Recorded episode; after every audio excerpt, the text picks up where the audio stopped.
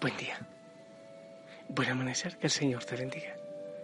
Espero que estés bien, de maravilla. Yo sí. De verdad, estoy aquí encerradito en la ermita.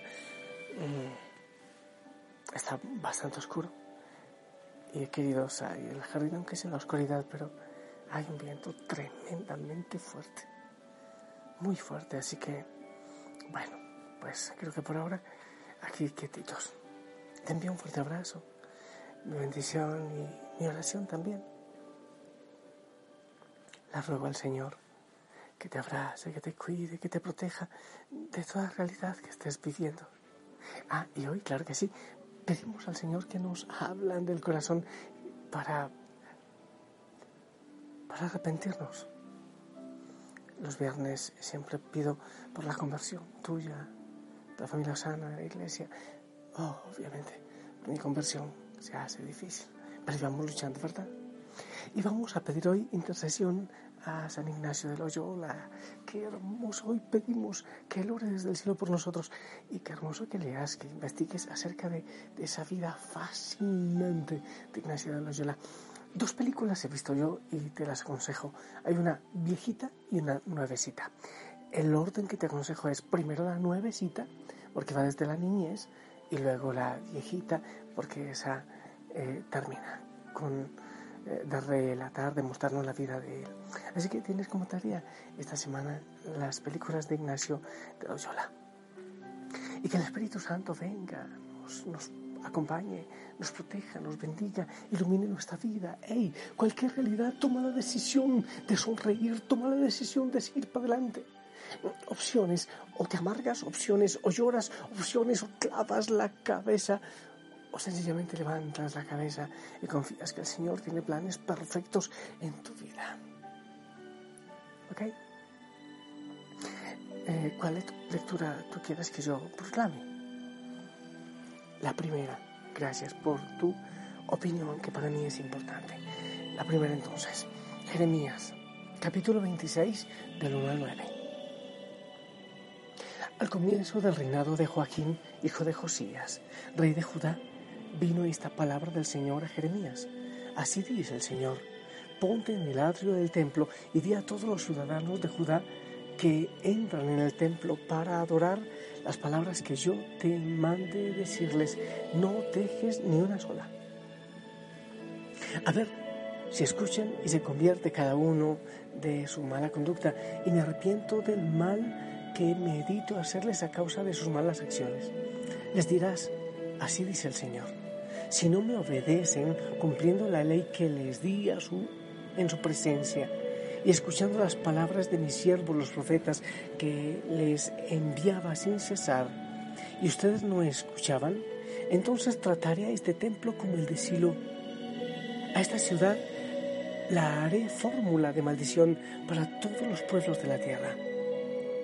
Los profetas, los sacerdotes y el pueblo oyeron a Jeremías decir estas palabras en el templo del Señor. Y cuando terminó Jeremías de decir cuanto el Señor le había mandado decir al pueblo, lo agarraron los sacerdotes, los profetas y el pueblo, diciendo, eres reo de muerte porque profetizas en nombre del Señor que este templo será como el de Silo. Esta ciudad quedará en ruinas deshabitada y el pueblo se juntó contra Jeremías en el templo del Señor. Palabra de Dios.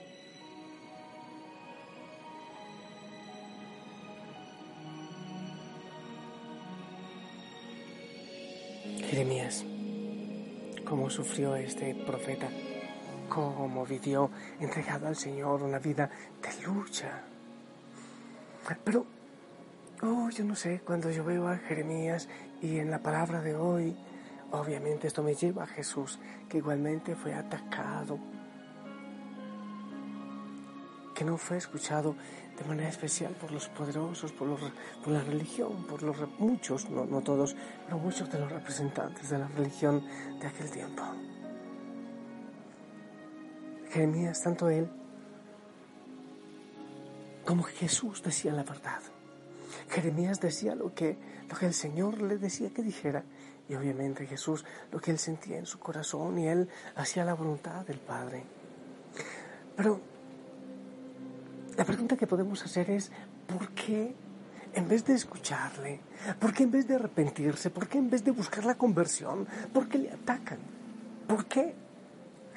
Y eso le hacen a Jeremías, y eso le hacen a Jesús, y eso hacen ahora también. Cuando alguien habla del pecado, tiene que tener cuidado o protegerse, o bueno, no tener miedo, sobre todo porque, porque hace falta profetas en este mundo que sean capaces de decir lo que no está funcionando bien. Hacen falta, hacen falta muchos profetas, muchos, que digan lo que no anda bien y, yo sé que, que a veces causa cierto temor por la persecución, por la muerte, quizás por todo lo que eso implique.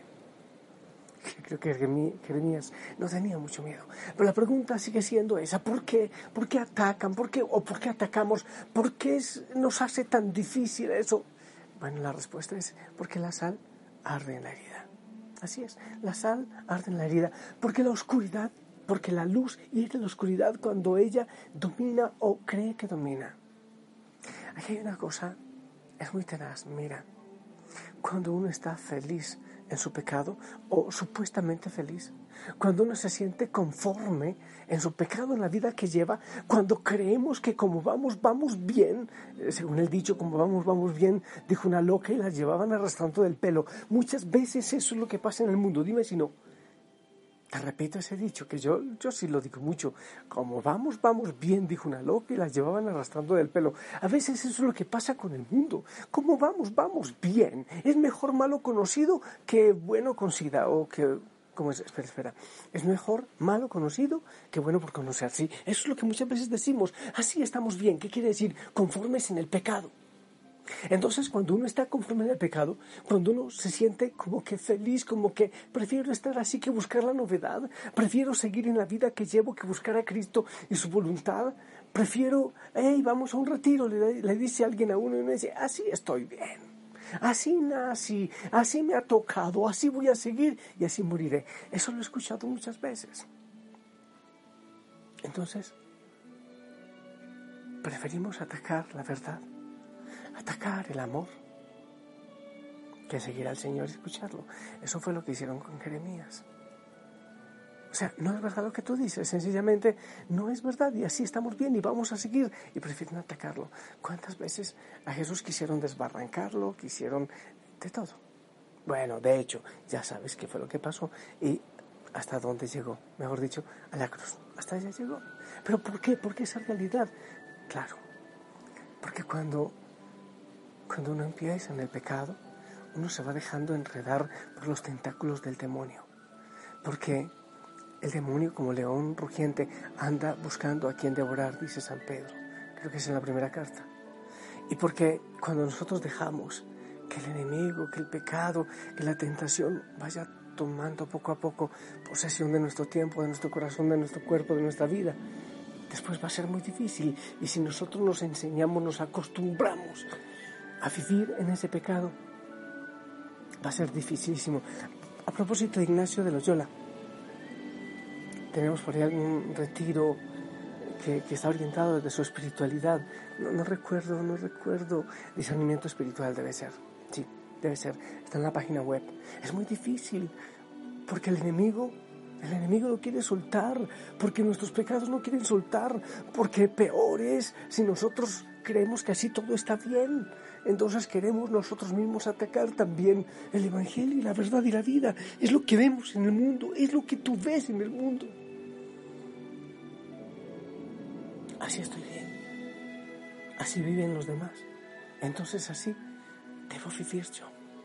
Es más o menos el lema. Pero el Señor, el Señor sigue a la puerta. Estoy a la puerta y llamo, dice la palabra. Estoy a la puerta y llamo. Si me abres, yo entraré y cenaré contigo. Este mensaje es para ti, es para mí, es para todos. Es no ser mediocres, como muestra el pueblo cuando Jeremías decía el mensaje del Señor. No ser mediocres como tantos que lo fueron cuando el Señor anunciaba y no venían a Él. No ser mediocres como muchas veces lo hemos sido porque parece que, que, no vamos a ser capaces. Pero ¿cómo voy a salir de este pecado? Pero ¿cómo voy si nunca he sido capaz? Si así fueron mis padres, si así fueron mis antepasados, entonces yo qué voy a poder hacer? Soy débil, eso se llama mediocridad, eso se llama pereza espiritual, eso se llama conformismo.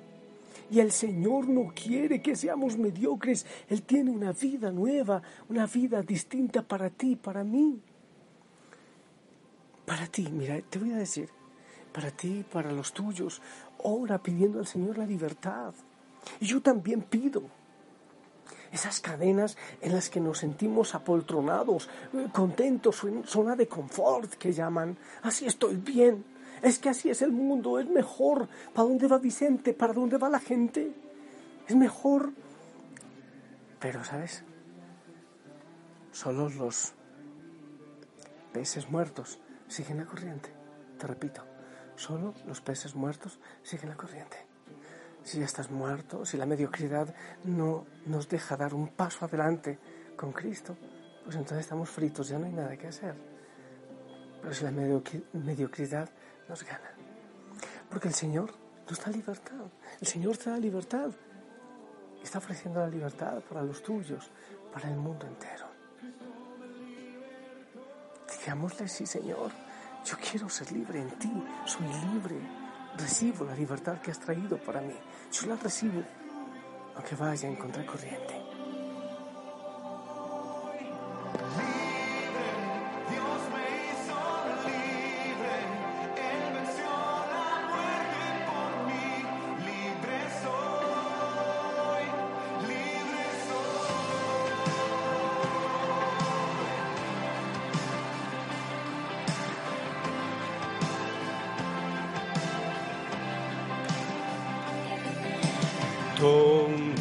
El Espíritu de Dios está, hay libertad, puedo adorar.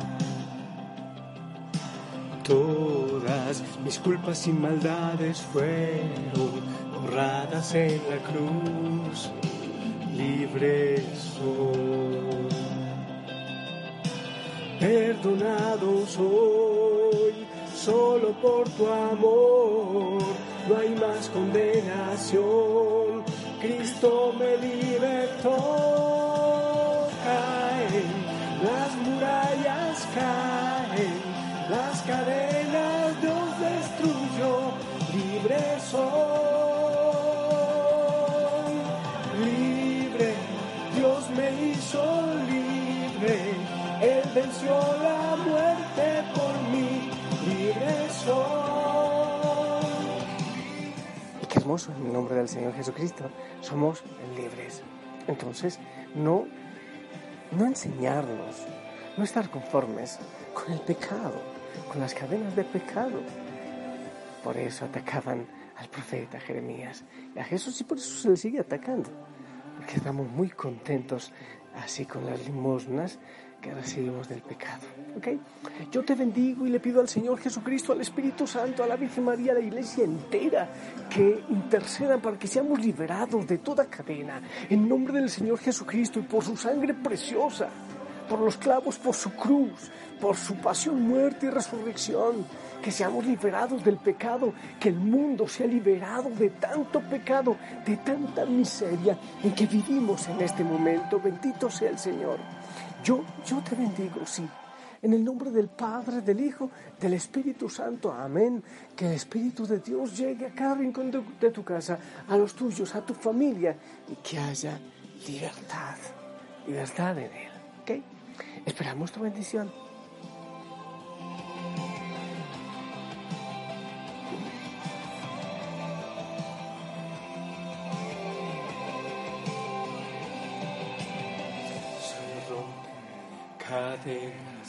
No soy esclavo más, en Cristo soy libre, no hay más condenas.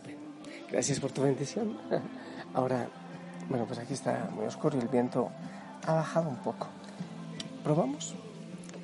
De todas maneras, te envío un fuerte abrazo. Sigue venteando fuerte. Un fuerte abrazo. Aquí hay mucha oscuridad, mucho viento, pero la luz ya llegará y la calma también. Te amo en el amor del Señor y por aquí hay un gato escondido, qué susto. Abrazos, la Madre María te lleve la mano. Yo voy a arreglármela con este gato, no sé qué quiere en esta oscuridad. Chao, te amo en el amor del Señor, abrazos en casa. Sonríe, chao.